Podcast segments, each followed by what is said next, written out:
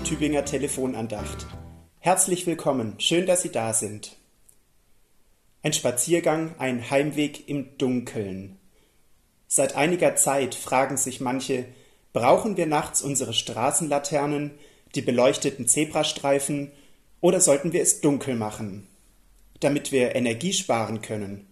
Oder weil es auch mal dunkel sein darf, weil man im Dunkeln die Sterne besser leuchten sieht. Die Dunkelheit hat auch einige Vorzüge. Niemand sieht, ob meine Frisur gerade sitzt oder wie ich angezogen bin. Niemand verlangt von mir, dass ich grüße. Niemand spricht mich an und drückt mir ein Gespräch rein, wo ich doch gerade lieber allein wäre mit mir und meinen Gedanken.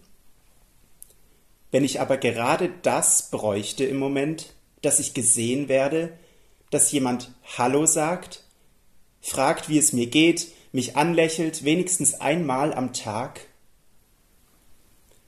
Ich bin das Licht des Lebens. Wer mir nachfolgt, der wird nicht wandeln in der Finsternis, sondern wird das Licht des Lebens haben. Das sagt Jesus im Johannesevangelium. Jesus nennt sich ein Licht. In seiner Gegenwart bleiben meine Schattenseiten nicht verborgen, sie sind sichtbar.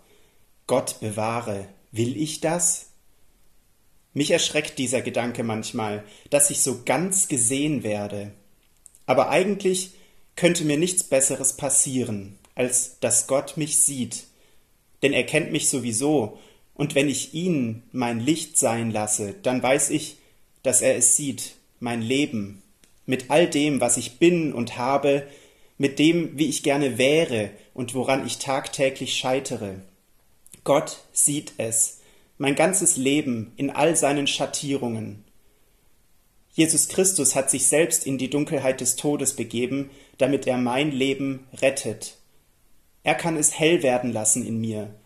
Auch heute schon darf ich mich in seinen Lichtschein begeben. Er kann mir zu einer Energiequelle werden, die nicht irgendwann den Geist aufgibt, für die ich keinen monatlichen Abschlag zahlen muss, denn die Rechnung für dieses Licht ist schon längst bezahlt.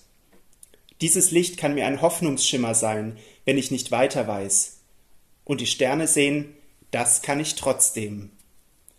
Ich wünsche Ihnen, dass Sie sich von Gott angestrahlt wissen dürfen und dass Sie dieses Licht weitergeben können, andere Menschen sehen, andere Menschen anstrahlen und ihnen ein Hoffnungsschein sein können.